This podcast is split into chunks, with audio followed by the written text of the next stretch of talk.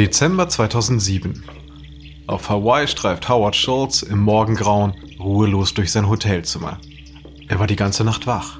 Ein Gedanke geht ihm nicht aus dem Kopf. Starbucks scheitert an sich selbst. Beim Frühstück schaut ihn seine Frau Sherry besorgt an. Howard, iss doch bitte was. Ich kann nicht. Ich habe einfach keinen Appetit. Früher hat Charles den Weihnachtsurlaub auf Hawaii immer genossen. Endlich mal richtig Zeit für die Familie. Doch jetzt ist Sherry besorgt. Howard ist unglücklich und wirkt abwesend. Er schiebt den Teller von sich weg, steht auf und geht zu seinem Computer. Endlich ist die E-Mail da, auf die er gewartet hat. Er liest sie und schlägt dann betrübt die Hände über dem Gesicht zusammen. Sherry eilt zu ihm rüber. Hey, was steht drin? Ich kann's nicht fassen. In jeder Filiale sind die Zahlen im Vergleich zum Vorjahr eingebrochen. Sie sind richtig im freien Fall.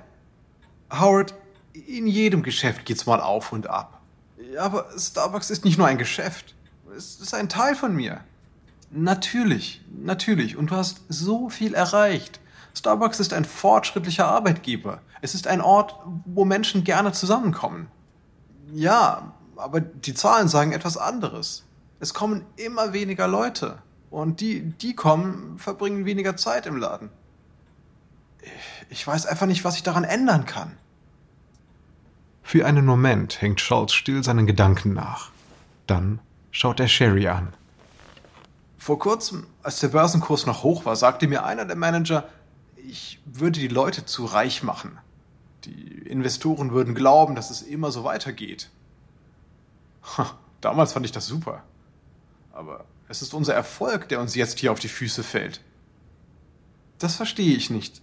Wie meinst du das? Wir waren einfach zu sehr auf die Gewinne fixiert und wir haben die Kunden für selbstverständlich genommen. Ha, deshalb, deshalb geht es uns jetzt schlecht. Gut, dann musst du etwas dagegen tun, natürlich. Aber Schuldzuweisungen bringen dich hier überhaupt nicht weiter. Das stimmt. Ah, aber es bleibt auch gar keine Zeit dafür. Unsere Aktien und Umsätze stürzen einfach zu schnell ab. Ich muss eine Lösung finden. Und zwar jetzt. Denn Dunkin' Donuts ist uns ganz schön auf den Fersen. Nach und nach wird Schultz klar, was er tun muss, um Starbucks zu retten. Sein nächster Schritt ist beispiellos und bringt ihm auch viel Spott ein. Niemand, noch nicht einmal sein Team, rechnet mit so etwas. Doch Schultz weiß genau, was er tun muss. Nämlich wieder ganz bei Null anfangen.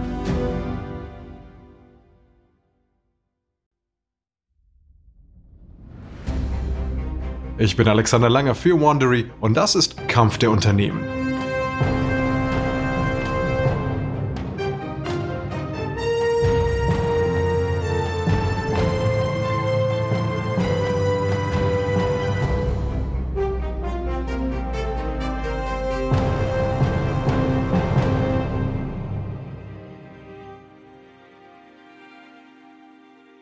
Der letzten Folge verwirklichte Howard Schultz seinen Traum und machte Starbucks zu einer boomenden Kaffeehauskette mit Stil. Und bei Dunkin' Donuts sorgte ein missglückter Kaufrausch für eine Übernahme. Angesichts des stürzenden Aktienkurses fürchtet nun auch Schultz, Ziel einer feindlichen Übernahme zu werden. Irgendwie muss er das Ruder herumreißen. Doch die Zeiten sind schlecht. Eine Weltwirtschaftskrise kündigt sich an. Dies ist Episode 4. Bittere Erkenntnis.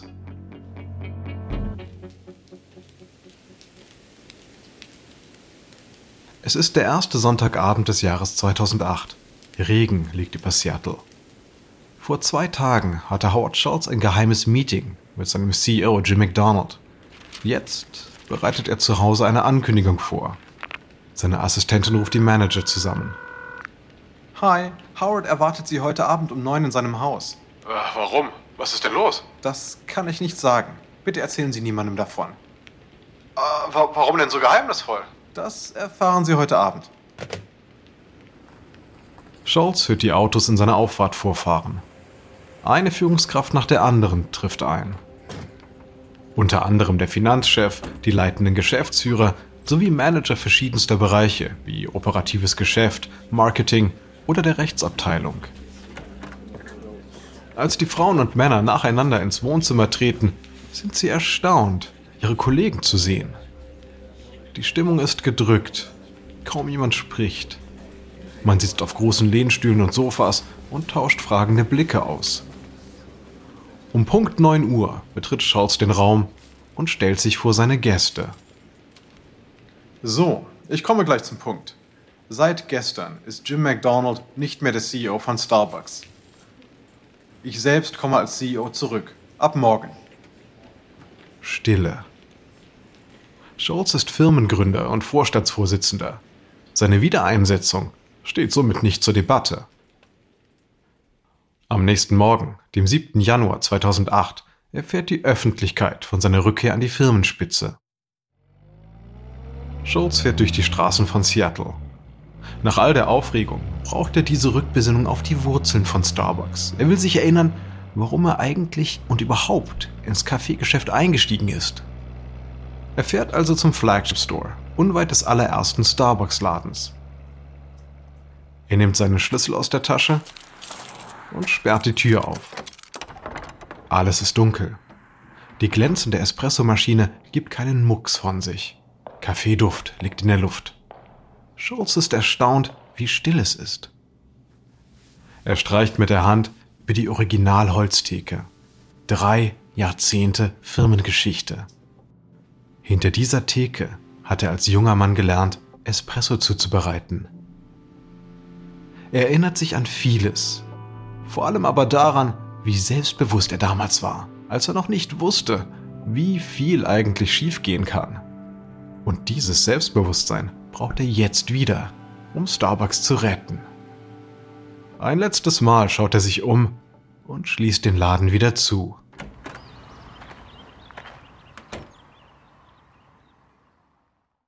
Stunden später ist Schultz im Büro und beobachtet, wie seine Führungskräfte wortlos den Konferenzraum betreten, mit gesenktem Blick und hängenden Schultern, als schämten sie sich für die Schieflage der Firma.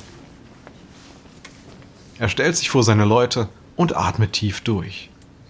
Wenn es je darauf ankam, sein Team zu motivieren, dann jetzt.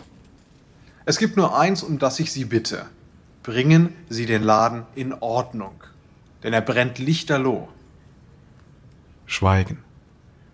Alle warten gespannt, was Schulz zu sagen hat. Das Problem ist, wir haben nach den falschen Regeln gespielt. Wir waren so darauf aus, die Investoren nicht zu enttäuschen, dass wir völlig vergessen haben, auf wen es wirklich ankommt, nämlich unsere Kunden. Alle Augen sind auf Scholz gerichtet. Er atmet tief ein. Aber ich bin zu 100% davon überzeugt, dass wir die Firma wieder nach vorne bringen können. Es wird schwer. Ich werde mehr von Ihnen verlangen, als Ihnen je abverlangt wurde. Sie müssen sich alle fragen, ob Sie wirklich mit ganzem Herzen an Starbucks glauben. Wenn nicht, können Sie gerne gehen. Ich nehme es Ihnen nicht übel. Ich bleibe Howard. Ich auch. Ich bin auch dabei. Endlich sieht Schultz Hoffnung in ihren Augen aufflammen. Es ist ein Anfang. An diesem Nachmittag ist Schultz allein im Büro. In seinem Regal liegt eine kleine Kristallkugel. Doch was die Zukunft bringt, verrät sie nicht. Auf einem kleinen Tisch neben ihm steht eine Flasche Mazagran, eine Mischung aus Starbucks-Kaffee und Softdrink, die in den 90ern gehörig floppte. Sie soll Schulz daran erinnern, dass Starbucks nicht unverwundbar ist. Wobei er das im Moment nur zu gut weiß. Er geht nervös auf und ab. Sein Blick fällt auf das Wall Street Journal. Die Überschrift dort lautet, McDonald's nimmt Starbucks ins Visier. Und tatsächlich setzt die Fastfood-Kette seit kurzem auf Kaffeebereiche in ihren Filialen. Doch Schultz weiß auch, die größte Gefahr geht von Dunkin' Donuts aus. Denn Dunkin' will in den nächsten 10 Jahren seine Läden auf 15.000 Stück verdoppeln. Vor allem im Süden und im Südwesten.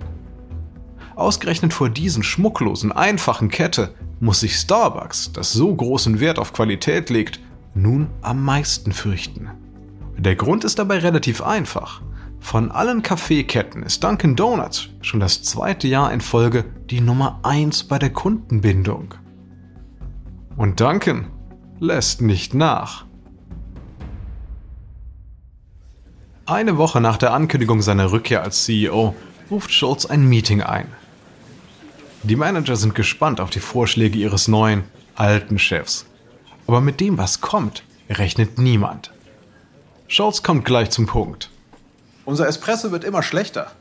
Er muss perfekt sein. Aber unsere Baristas kriegen es einfach nicht hin. Manche sind zu schnell, dann wird er schwach. Andere sind zu langsam, dann wird er bitter. Wir müssen sie alle neu schulen. 135.000 Baristas neu anlernen? Ja, es gibt nur eine Möglichkeit. Eine Schulung für alle. Wir schließen alle Filialen für ein paar Stunden. Am besten gegen Abend, wenn weniger los ist. Keine große Kette hat je etwas Vergleichbares getan. Aus gutem Grund. Eine solche Schließung kostet das Unternehmen mehrere Millionen Dollar Umsatz, selbst wenn sie dann nur wenige Stunden dauert. Aber wird Dunkin' Donuts das nicht ausnutzen und unsere Kunden so abwerben? Selbst wenn, selbst wenn. Starbucks ist nichts ohne den perfekten Kaffee. Schultz lehnt sich zurück und schaut sein Team an.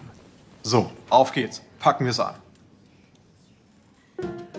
Ein paar Tage darauf ist auf cnnmoney.com zu lesen, Starbucks-Junkies, die sich auf einen Kaffee nach Feierabend freuen, werden am Dienstag leer ausgehen.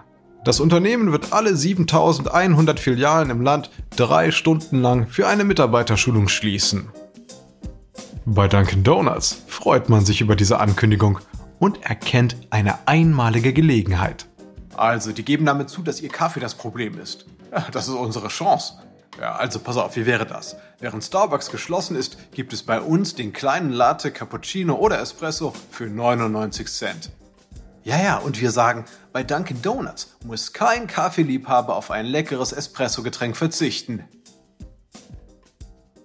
Am 26. Februar um 17.30 Uhr werden die Kunden der über 7000 US-Starbucks-Filialen gebeten, den Laden zu verlassen.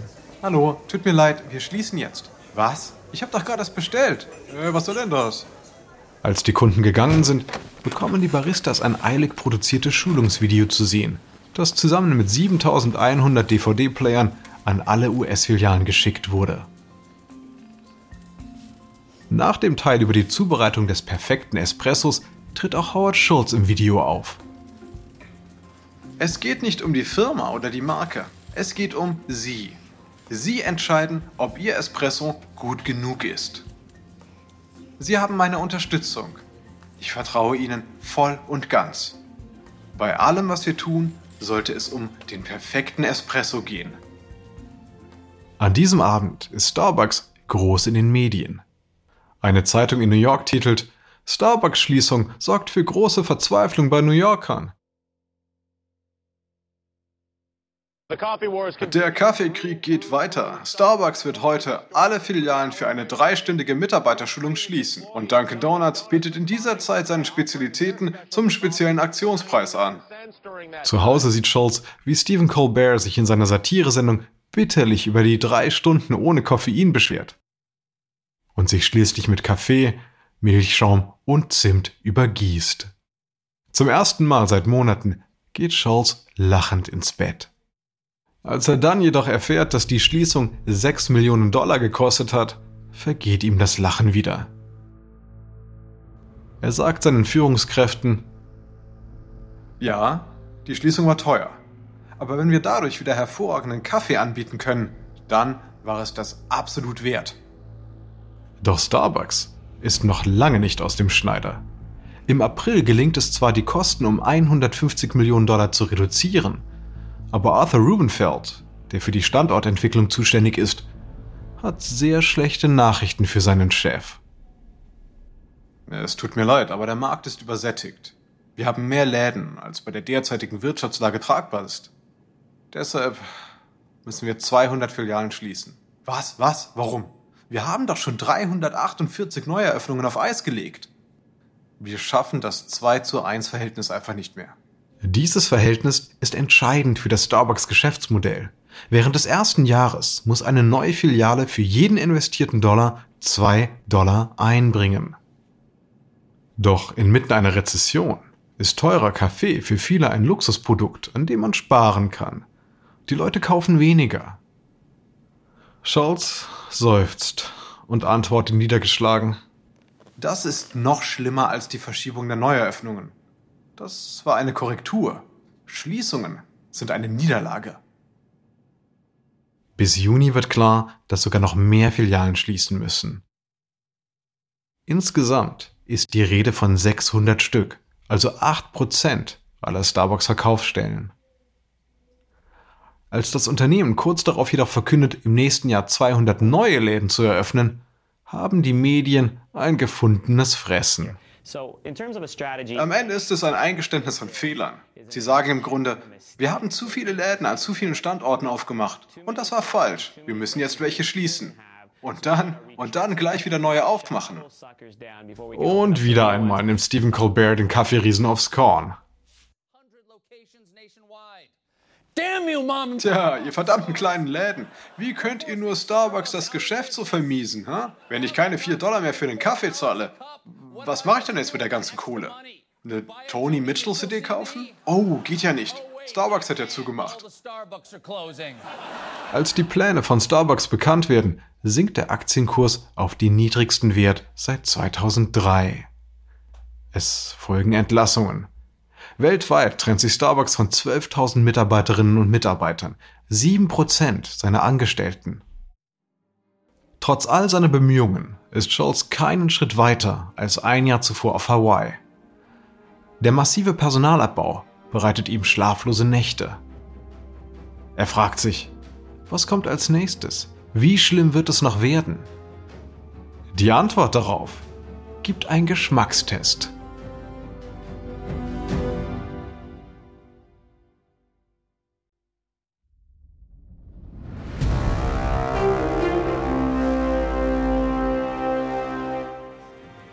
Mai 2008, Cleveland. 20 Personen von Anfang 20 bis Mitte 60 sitzen an einer langen Theke in einer Testküche. Sie wissen nicht genau, was sie hier erwartet. Dunkin' Donuts hat einen US-weiten zweimonatigen Geschmackstest in Auftrag gegeben, in dem der Kaffee von Dunkins gegen den von Starbucks antritt. Über 400 zufällig ausgewählte Kaffeetrinker nehmen daran teil. Vier Versuchsleiter in Laborkitteln bereiten den Kaffee genau nach Anweisung der jeweiligen Marke zu. Jede Testperson erhält zwei identische Becher mit schwarzem Kaffee. In einem befindet sich der Kaffee von Starbucks, im anderen der von Dunkin' Donuts. Die Kaffeetester nippen immer wieder an den nummerierten Bechern. Und schließlich schreiben sie die Nummer ihres Favoriten auf eine Abstimmungskarte. Das Endergebnis? 54% bevorzugen den Kaffee von Dunkin' Donuts, 39% entscheiden sich für Starbucks und 6% haben keine Präferenz. Es ist ein weiterer Schlag für Starbucks, das behauptet, unbestritten den besten Kaffee zu haben.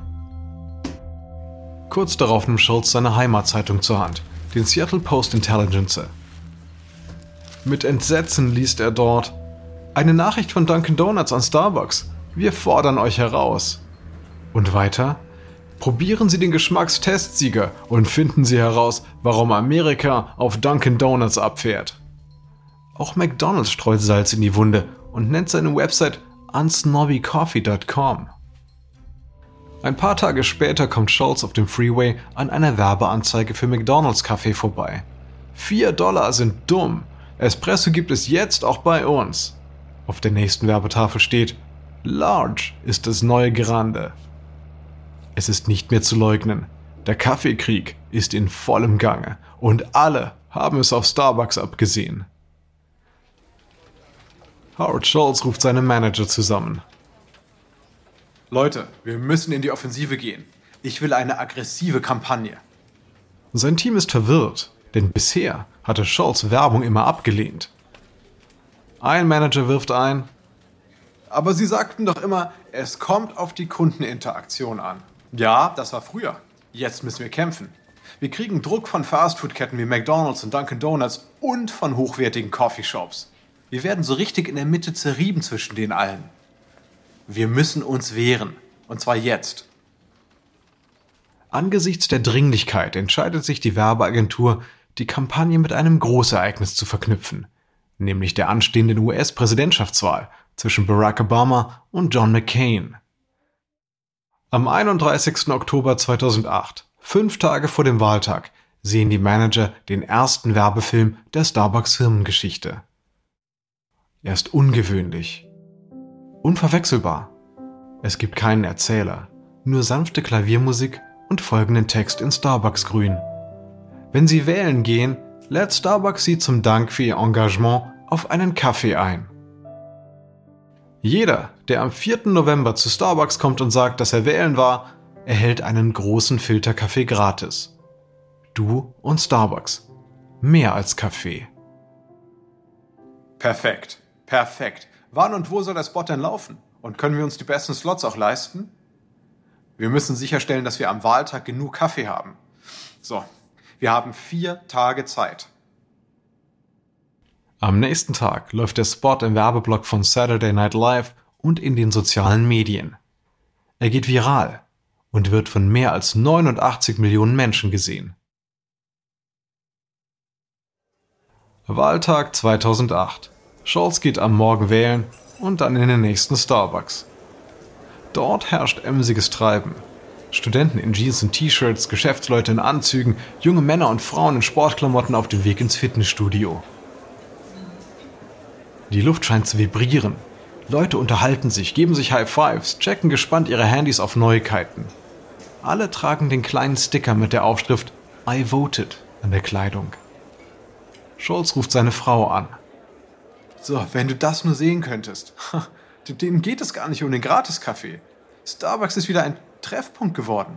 So wie es immer unser Ziel war.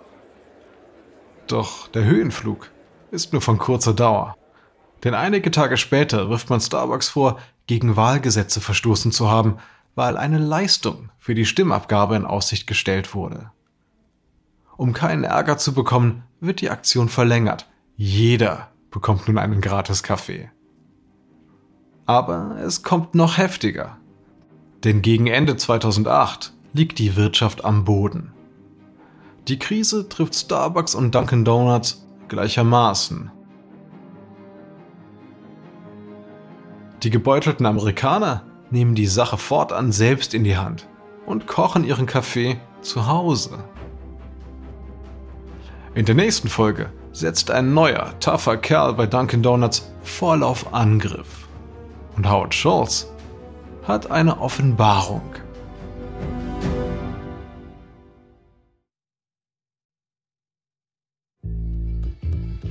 Dies ist Episode 4 von Starbucks vs. Duncan aus Kampf der Unternehmen von Wandery. Wir hoffen, dass Ihnen diese Sendung gefallen hat. Abonnieren Sie den Podcast noch heute auf Apple Podcasts, Amazon Music, Audio Now oder in Ihrer Lieblings-Audio-App. Tippen oder wischen Sie über das Titelbild des Podcasts, um weiterführende Hinweise zu erhalten. Hier finden Sie auch die Angebote unserer Sponsoren. Indem Sie die Sponsoren unterstützen, helfen Sie uns, die Podcasts weiterhin kostenlos anzubieten. Wenn Ihnen unsere Sendung gefallen hat, geben Sie uns bitte 5 Sterne und eine Rezension und erzählen Sie unbedingt Ihren Freunden von uns. Ein kurzer Hinweis zu den Dialogen, die Sie soeben gehört haben. Wir wissen natürlich nicht genau, was gesprochen wurde, doch die Dialoge basieren nach bestem Wissen auf unseren Recherchen. Teile der Geschichte basieren auf den Büchern Time to Make Donuts von William Rosenberg und Pour Your Heart Into It von Howard Schultz. Ich bin Ihr Sprecher, Alexander Lange. Elizabeth Kay hat diese Geschichte geschrieben. Karen Lowe ist unsere leitende Produzentin und Redakteurin. Herausgegeben und produziert von Emily Frost. Sounddesign von Kylie Rendell. Unsere ausführenden Produzenten sind Jenny Laura Backman und Marshall Louis. Erstellt von Erna Lopez für Wondery.